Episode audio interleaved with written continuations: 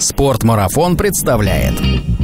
Шипы были стерты, в общем, уже покрышка довольно-таки походила. С юмором, со смехом, как говорится. Чем заняться, пока ты крутишь по 10, по 15 часов в день? Ты что, дурак? Я и половины не продумал, чего хотел продумать. И мы взяли, ну, обычный, в принципе, велосипед на среднем обвесе. Ну, сейчас бы я поехал в памперсе, конечно, но в России бутылка, полторашка. Если все худо и прям вот, ну, надо. Ну, и опять же, за счет этого могу регулировать, переедаю я или нет. Тут либо демократия, из демократии доброго ничего не выходит. Подкаст об аутдоре, активном образе жизни, путешествиях, приключениях и снаряжении для всего этого. Спортмарафон. Аудиоверсия.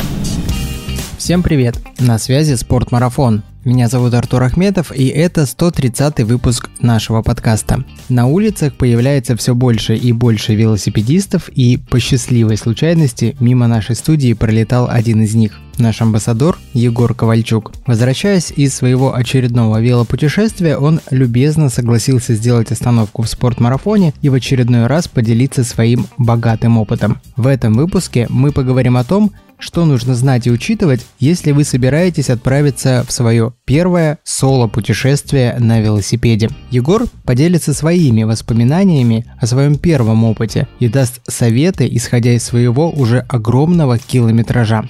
Вопросы Егору можете оставлять в комментариях к подкасту. Туда же делитесь своими лайфхаками, маршрутами соло-путешествий и просто позитивными эмоциями. Ну что, погнали! Спортмарафон. Аудиоверсия. Привет, Егор. Привет, привет. Слушай, ну с пылу с жару, прям с самолета и сразу в студию спортмарафона. Чертовски приятно. Взаимно, очень приятно. Я аж даже боюсь спутать имена.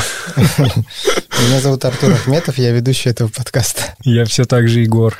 Слушай, мы с тобой последний раз виделись в этой студии 4 месяца назад. Я да. посмотрел в истории, ровно 150 дней назад вышел выпуск, в котором мы вместе с Денисом Лукиным разговаривали про зимние покатушки на велосипедах. Собственно, 4 месяца зимы прошло. Как твоя велосипедная зима? Где ты успел побывать? Сколько километров накрутил? Как покатушки, да. Я помню, что в той программе мы с Денисом так агитировали всех о том, что шипы не держат. У нас был поход такого среднего уровня по Байкалу с товарищем. Мы проехали 600 километров, и у меня были проблемы с шипами. Пришлось создавать шипы, в общем, реабилитировать. Было очень интересно. Шипы были стерты, в общем, уже покрышка довольно-таки походила. И э, когда начался лед, меня просто, ну, перестало держать. Я просто считал падения и... Не Сколько мог... было падений, раз ты их посчитал? Их было сотни. Я не мог просто стартануть. То есть меня тут же зарубало. Велосипед сильно нагружен был. И и как бы я уже задумался, что сделать, но самое оптимальное решение было, я начал вокруг каждого шипа вырезать резину, и это меня спасло, вот. Я не представляю, как это можно делать зимой на Байкале, на морозе, еще и вырезать резину.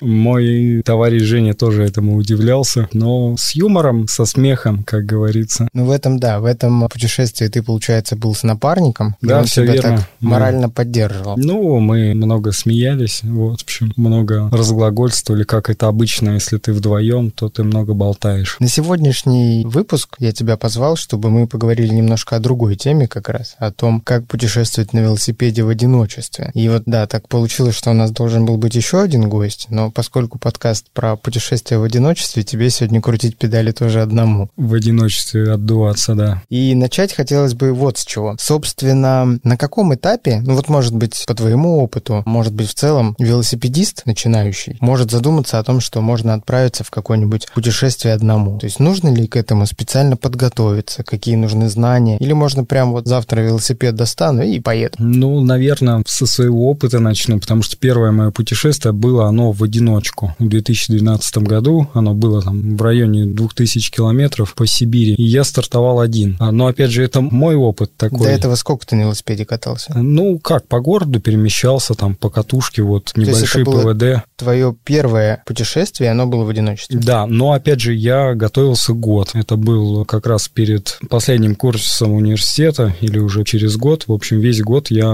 готовился, я изучал литературу, смотрел, что мне нужно взять. Но я не предусмотрел один фактор, чем заняться, пока ты крутишь по 10, по 15 часов в день. И это было решающим и главным. То есть усталость, это все, конечно, было, но сам факт, вот психологически я не знал, куда упереться. В общем, мне не с кем было разделить мои эмоции, эмоции и радостные, и нерадостные. Как-то я чувствовал оторванность, и это было такое прям... После этого опыта я говорил, что велосипед как бы меня как оседлал. Вот, потому что я его поставил год не трогал. И потом с опаской начал брать и так аккуратненько. Но уже как-то было легче, уже я нашел себе огромное количество задач, чем заниматься на велосипеде, пока крутишь педали. То есть основная проблема была, чем занять голову? Но психологически, да. Я почему-то терялся, потому что когда ты едешь на поезде, на автобусе, на машине, ты как-то легче, ты можешь разделить с кем-то, даже если один едешь. Но тут я даже не брал ни лекции, ни музыку, ничего. То есть такую оторванность, ни читалку, ни книгу, ничего. И как-то, да, сложно было упереть свой мозг вот в деятельность какую-то. Сколько дней получается то путешествие Это было? было всего 11 дней, но когда ты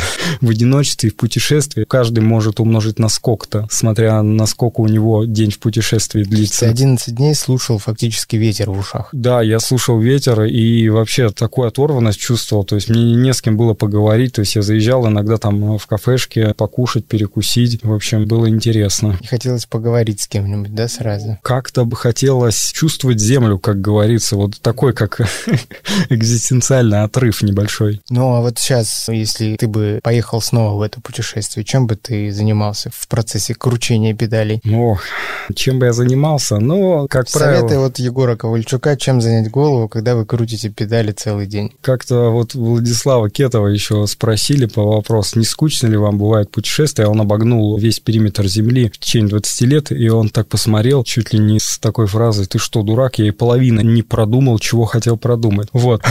Ну, так смешно. Вот. Чем я сейчас занимаюсь? Ну, обычно, если я кручу один, то стараюсь крутить дисциплинарно и по графику. То есть утром я слушаю что-нибудь нравоучительного, назову так. Так. Вот. Примерно, ну, часик, полтора максимум меня это хватает. Нравоучительное это что? То, что мне интересно там из разряда религии, так скажем, в общем. Назовем это своей практики. Потом какие-нибудь лекции включаю. Благо, сейчас очень много подкастов на разные темы. Одно время я переслушал все путешественнические, страноведнические подкасты, просто лекции путешественников. Топ-3 лучших подкастов про путешествия, по твоему мнению? Сейчас, на самом деле, очень давно их не слушаю, но Ну, если вспомнить. не буду врать, что одно из крайних путешествий, когда один ездил, вот выкачивал подкасты спортмарафона и заслушивал. Без спортмарафона давай. Без спортмарафона одно время я слушал лекции на дебаркадере, практически все их, ну и в основном скачивал аудиодорожки обычных лекций. Это с наших больших каких-нибудь магазинов, где есть лектории. В принципе, вот. Ясно. Так, это мы до обеда время скоротали. Да, до обеда. Потом у меня идет время перерыва, когда пора бы записать дневник. Дневник у меня носит формата такого объемистого. Я туда пишу, туда размышляю,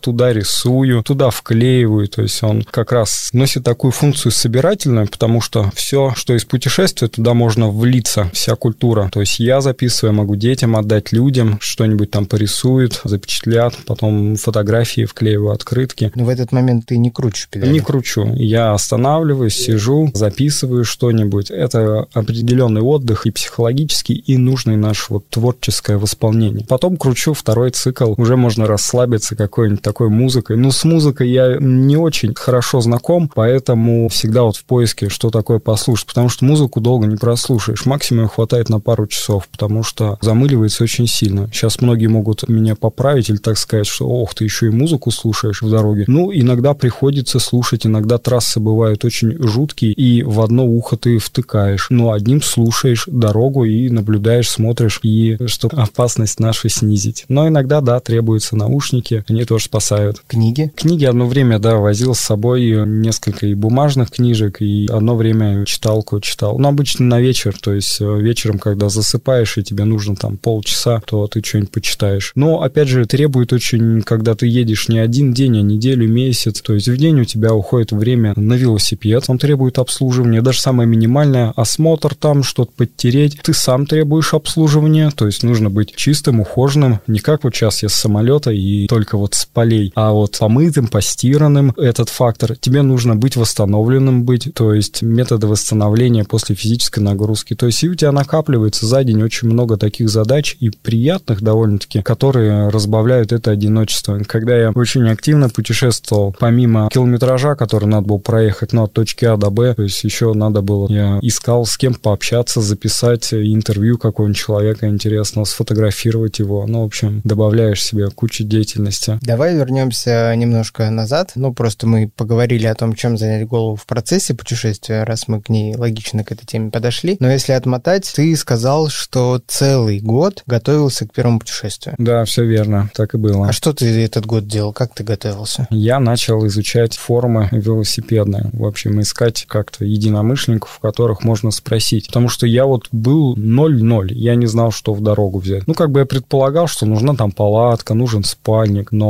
я не знал, как оснастить велосипед. То есть мне вот подойдет вот велосипед, который у меня сейчас стоит, или нужно еще что-то с ним сделать. Какой у тебя велик был? Ну, это был велосипед кросс-контрийный, обычный hardtail на 26 колесах. Назывался он Univega Alpina 5500. Довольно-таки нормальный велосипед. И нашелся человек, который как раз мне подсказал, что там нужно усилить колесо, тебе нужен хороший багажник, тебе нужен хороший рюкзак. Вот от этого я начал опираться. Потом я прорабатывал свой маршрут, то есть я наметил точки, выезд из Томска, там дальше у меня будет Мариинск, Красноярск. В Красноярске, о, неплохо бы единомышленников найти, у кого я день отдохну. Дальше вот там еду в Абакан, далее в Тыву. О, а что это за республика Тыва? Будет ли там безопасно? А что там посмотреть? О, а здесь перевалы. О, как надо мне проехать, чтобы ночью на перевале не остаться, не замерзнуть. То есть вот такие моменты теоретически разбирал и, в принципе, год этим занимался. Это было так интересно. То есть если разделить, то это подготовка велосипеда, собственно, выбор и подготовка велосипеда и проработка твоего маршрута. Проработка маршрута и еще у меня были некоторые факультативы, так называемые. Я сделал несколько выездов в ПВДшке, что называется, с ночевкой и без. То есть я соврал, это было уже год после университета, я уже работал, и я мог уехать вечером после работы, там, ну, 60 километров я отъезжал переночевать в лесу, в поле, утром вернуться за 3 часа и пойти там помыться на работу. Вот, ну, то есть как бы психологически я увеличил свой потенциал. Потом проехал это же расстояние в течение там одной тренировки 120 километров, посмотрел, как вообще мне едется, нормально, хорошо ли, что я чувствую, нравится мне это вообще. В итоге велосипед какой был? Тот самый? Тот самый, да, велосипед. Мы заказали заднее колесо, усиленное, там, с дополнительным количеством спиц, с хорошими ободами. Правда, я не разбирался тогда в покрышках и поехал в покрышках, которые были. Они были довольно-таки широкие, агрессивные. Это была кенда на 2,25 дюйма, очень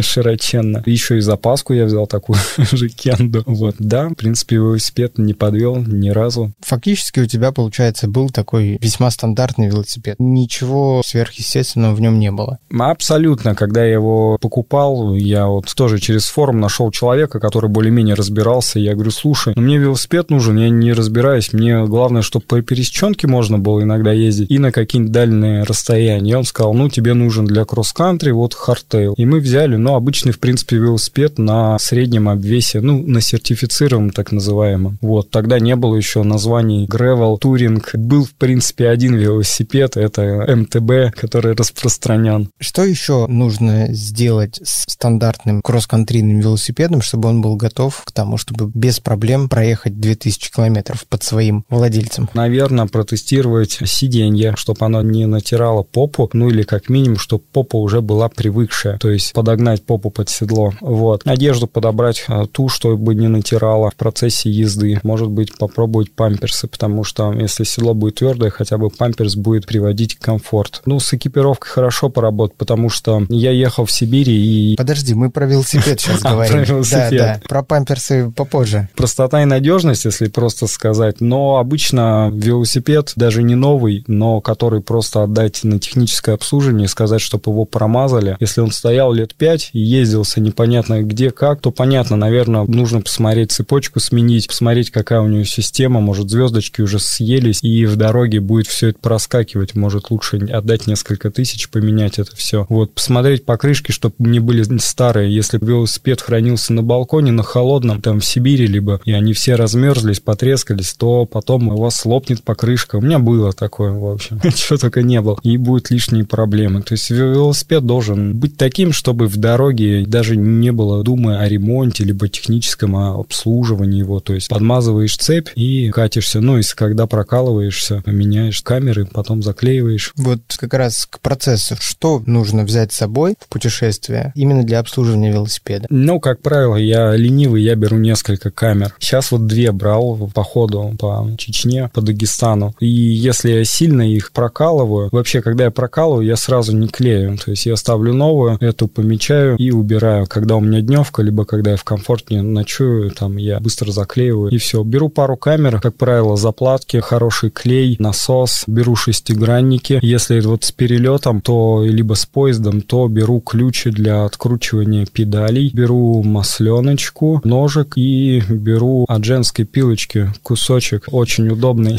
когда заклеиваешь, вот подтираешь камеру и клеишь. Да, Шероховатую да, поверхность. Да, ага. Но в целом, в принципе, все вроде. Интересно, на контроле в аэропорту, а зачем вам пилочка?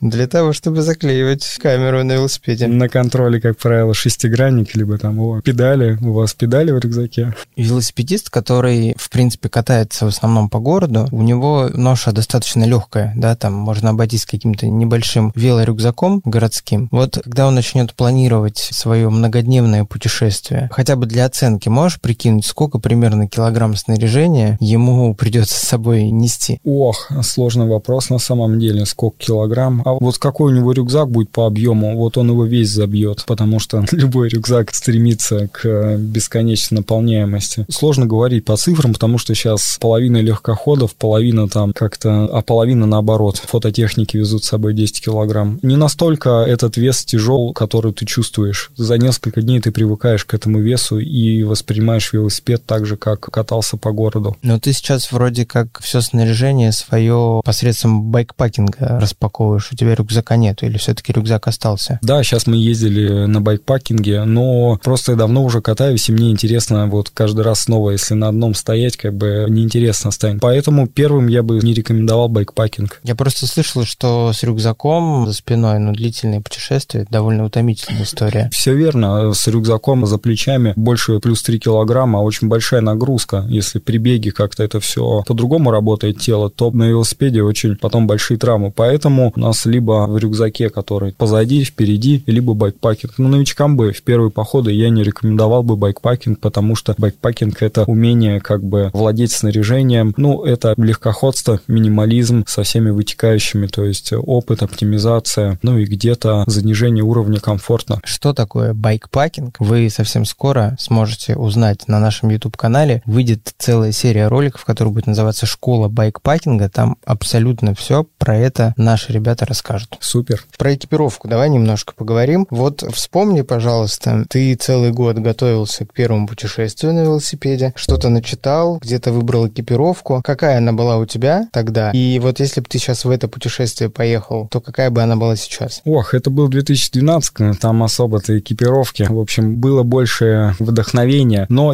если бы сейчас я ехал, то я подобрал хорошего типа лосины, которые хорошо дышат, хорошо сохнут и хорошо проветриваются и не натирают. Ну и более-менее просторно. Я бы взял комплект шорт тоже, в которых можно ехать либо отдельно, либо поверх лосины. Но сейчас бы я поехал в памперсе, конечно, но для первых путешествий я бы, ну, нужно тестировать дома вообще, как вам памперс подходит. В общем, будете ли вы в нем ехать, будет ли вам удобно. Но опять, если надумаете, что нужен брать памперс, берите очень качественный, потому что некачественный памперс будет рассадником бактерий всевозможных, будет натирать очень сильно. Я тебе сейчас дилетантский вопрос задам про памперс. А он берется велосипедистом для того, чтобы в него писать? Нет. Или он просто э, впитывает влагу? У него есть функция впитывания влаги, которая преется и так далее, но не для писания. Некоторые гонщики на ходу писают, но, как правило, нет, не в памперс. Прям на дорогу на ходу? На ходу. Это вот в гонках, в пилотонах, чтобы не терять времени. Просто, да, памперс для многих это как бы, ну, и сразу слушатели могут подумать, что взрослый велосипедист едет в памперс и писает. Ну да, опять же, памперс в какой-нибудь тропик я бы не очень советовал. Я бы советовал просто лайкру от порота и памперс от филоформа. Что бы я рекомендовал? Пару комплектов, как обычно, и берешь парадный комплект, свободный, чтобы вечером можно было одеться свободно, погулять, может в трекинг сходить, и один спортивный, на котором ты на велосипеде работаешь. Вот если вы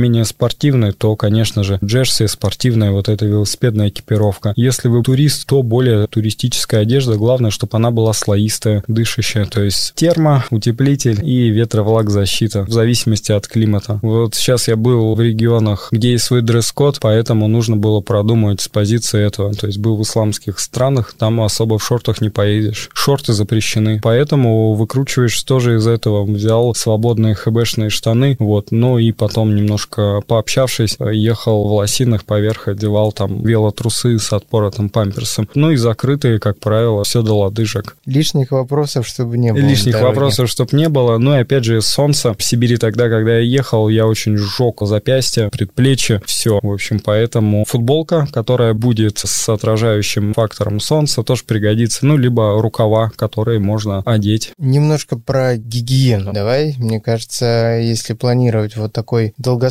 маршрут, не всегда можно запланировать его так, чтобы останавливаться где-то, где можно принять душ, поменять одежду, постирать одежду, чтобы она высохла. Вот что в этом плане новичкам ты бы посоветовал? Что подумать, что взять с собой? Что посоветовал и новичкам, и, наверное, для девушек, потому что мальчик все равно, он в любом месте может как бы гигиену... Мальчик может 10 дней ехать и не мыться. И 10 да. может, и как бы там бутылку полторашки холодной можно ополоснуться, помыться, а можно и не мыться, да. То есть, ну, влажные салфетки наши друзья, хорошие влажные салфетки, спиртовые салфетки такие прям очень жирные, это тоже вот наше все. Натереть себя до близко можно, да, салфетками? Очень приятно будет вечерами протереть и интимные части, так скажем, ноги, руки, лицо, будет шик. Кремики разные, вот, если это среди дня, то что-то будет, что защищало бы от солнца. Не факт, что нужен там крем против загара, но вот какой-нибудь там увлажняющий, Невея будет классно. Вечером тоже что-нибудь такое, чтобы натереть и не чувствовать, что у тебя горит от солнца, либо от льда, либо от снега. Губная помада, вот, ну, гигиеническая в смысле, тоже очень пригождается. Но если негде содержать гигиену, конечно же, запас влажных спиртовых салфеток хороших, больших. Иногда берешь с собой пузыречек со спиртом, который можно тоже просто на бинт напрыскать и протереться. Ну а так, когда едешь ты долго где-то, то ты стараешься гигиену соблюдать, где есть случай, где есть вода. То есть едешь ты по Таиланду, ты знаешь, что в любом вате храме ты можешь зайти, и там есть вода, и ты можешь помыться. Вот, и идешь туда. Ты знаешь, что на любом пункте полиции есть такие же вот помывочные комнаты. Идешь туда. Ну, это мы про Таиланд говорим, да?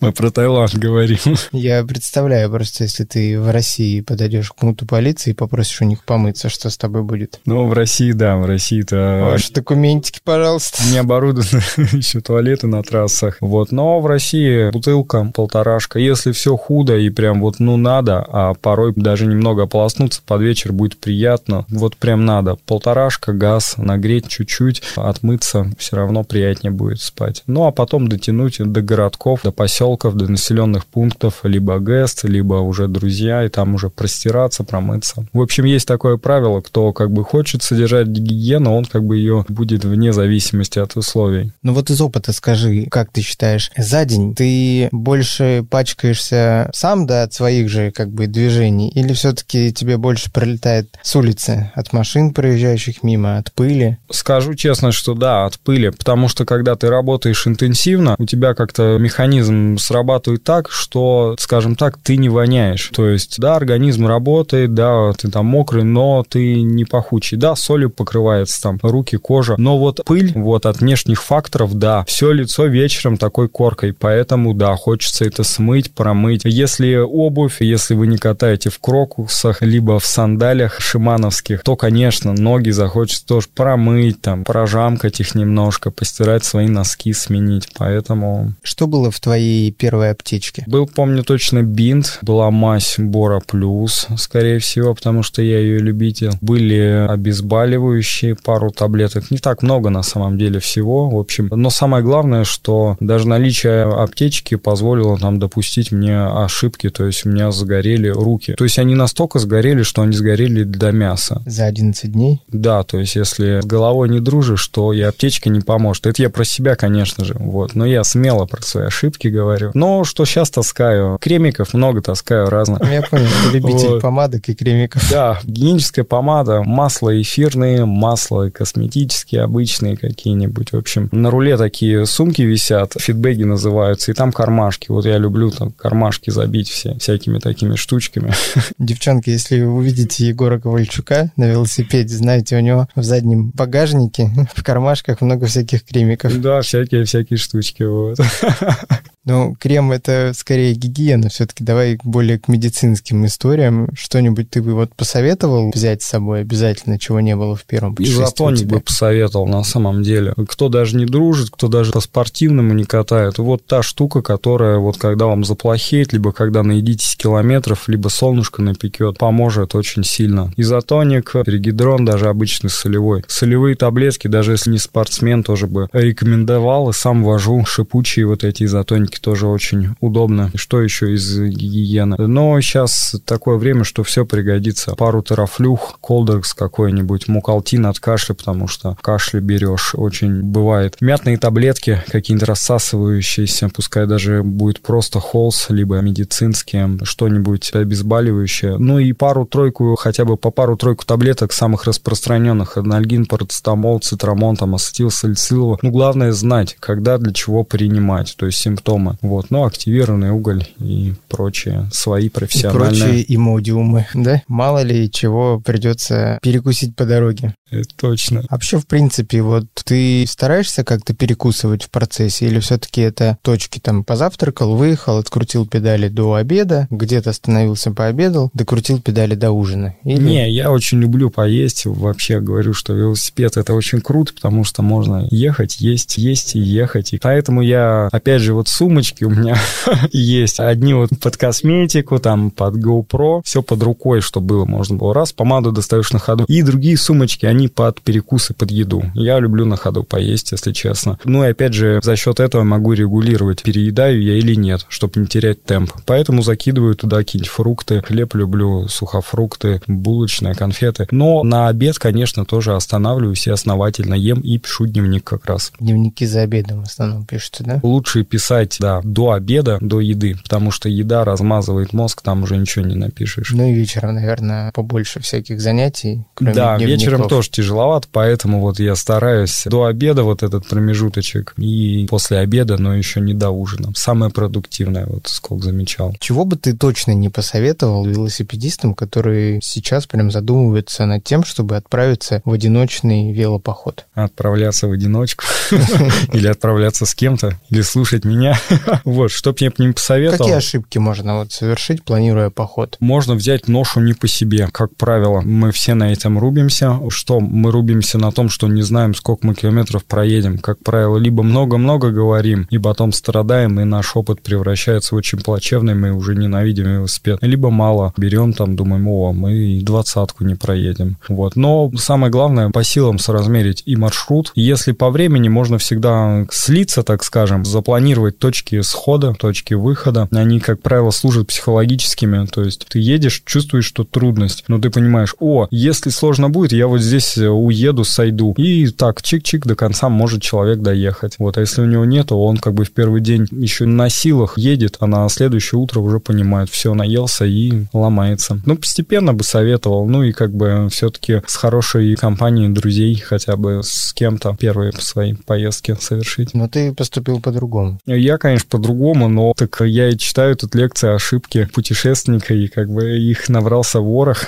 большой. Ты сказал, что после первых своих одиночных покатушек, которые заняли у тебя 11 дней, 2000 километров, ты потом год не подходил к своему велосипеду. Не подходил, да, боялся даже так. Почему? Что именно? Вот. И на какой день ты решил, что ну его? Я боялся, а вдруг я вот сейчас возьму опять его, мне же охота, и также будет трудно, и я вот поломаюсь, в общем, и не получу радость, удовольствие, и как-то боялся вот этого. Но я взял также маршрут, он был большой, но я сделал точки выхода, и я подумал, о, сначала я доеду до Алтая, опять же, с Томска, туда приедет сестра. Это уже когда ты второе путешествие Да, когда уже угу. второй раз. И там уже сестра будет, там дед Сережа, наш куратор. Доехал такой, о, круто, так, ну-ка доеду я до Казахстана, там вот до границы, до первых городков. Там Толя встретит друг. Ага, все, еду, потихоньку доехал. Толя, конечно, отговаривал Казахстан пересекать. Я, это было такие моменты на прочность проверки. И я такой, ох, ну ладно, думаю, поеду все равно. Он напугал напугал, что там воды нету, напугал, что там степи очень большие, населенки нету. Поехал, доехал там дальше, через там дней 7 до Алматы доехал. О, круто, вроде нормально, доед до Бишкека, там вроде должен меня уже друг тоже встретить. Так потихоньку, ну, потом уже наступает такой автопилот, ого, да мы можем проехать весь мир, ну, грубо говоря. Главное, чтобы каждую неделю тебя кто-то где-то ждал, да? Да, на самом деле, когда ты знаешь, что ты едешь, и там, где тебя встретят единомышленники, либо друзья, с кем можно и поделиться опытом, узнать что-то, это, конечно, всегда радует. Ну и чисто физически сделать такой ченч, то есть простираться, отдохнуть, поставить велосипед на пару дней, пойти погулять по городу, побегать, ну, в общем, сменить деятельность полностью. В процессе одиночных путешествий, если они проходят у тебя там не по Байкалу, да, не по озеру, а, грубо говоря, по дорогам общего пользования, назовем их так, кто чаще всего с тобой хочет о чем-то поговорить, пообщаться?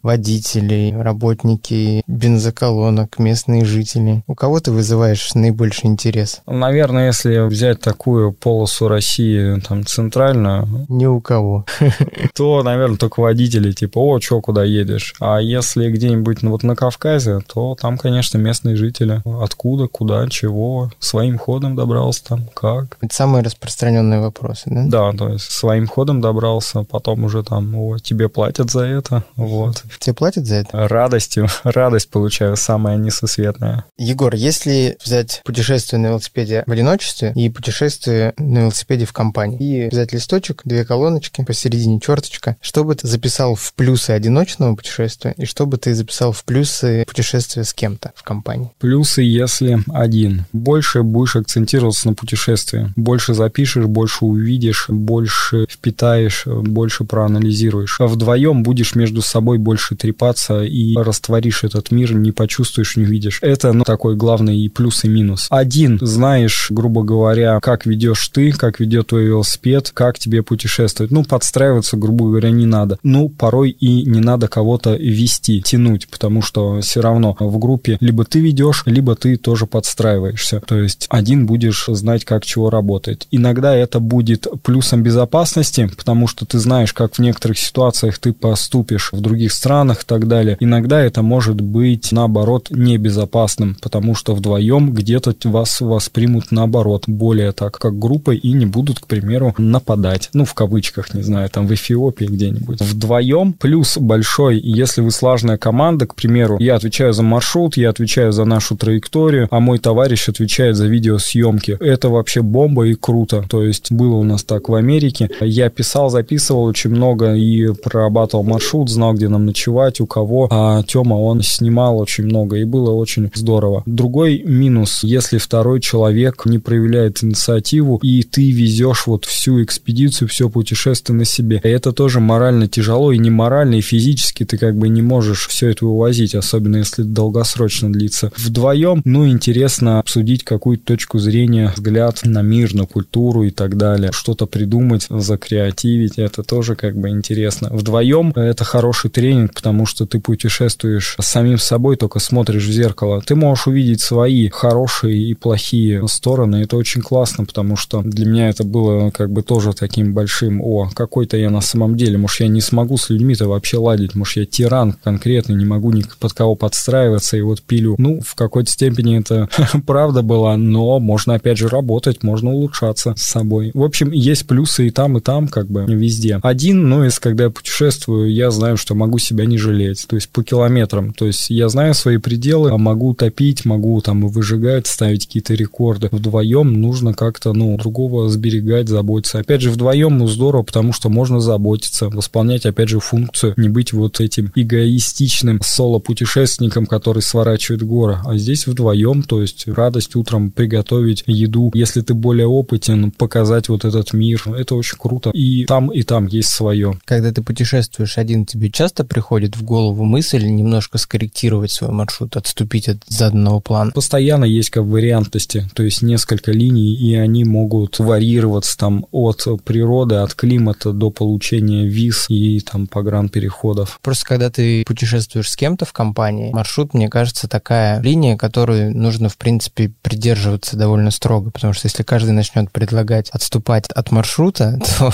весь маршрут пойдет наперекосяк. Есть такое, но тут либо демократия демократия. Из демократии доброго ничего не выходит, особенно в походах, в группе туристических, все разваливается. Должна быть иерархия. То есть я много раз на этом тоже ломался. То есть любое решение ты должен принимать. Грубо говоря, тебя и так воспримут, ой, что-то он там опять, но ты должен все равно его принять, потому что исходя из опыта, исходя из того, как ты знаешь. Пусть оно будет жестким решение для кого-то, но ответственность. Егор, вот если взять, например, Россию, не будем выезжать за пределы наших государственных границ, потому что мало ли что, вон в Турцию теперь нельзя, говорят, ну, прямым путем. Для жителей Центральной России, если взять, ну, например, веломаршрут дней на 7, какие бы ты маршруты посоветовал? Не очень сложные, но вот чтобы красочно было. Не очень сложные, но что-то сразу приходит на ум какая-нибудь Карелия. Для тех, кому интересно там культура, наверное, Золотое кольцо. Я сам не был, поэтому вот, честно честно говоря, интересно. Наверное, бы частично Кавказ не весь бы, не весь бы рекомендовал для новичков. Ну и довольно-таки он сложен из-за гор, из-за перепадов. Ну вот часть при Эльбрусе совместить вместе с трекингом Черноморское побережье. Алтай. Алтай бы посоветовал. Чуйский тракт довольно-таки легок в плане рельефа, набора. Везде базы, дороги отличные. Ну и можно комбинировать с тропками и грунтами. Твое самое запомнившееся тебе путешествие? Ну, я фанат по Памира, Памир, да,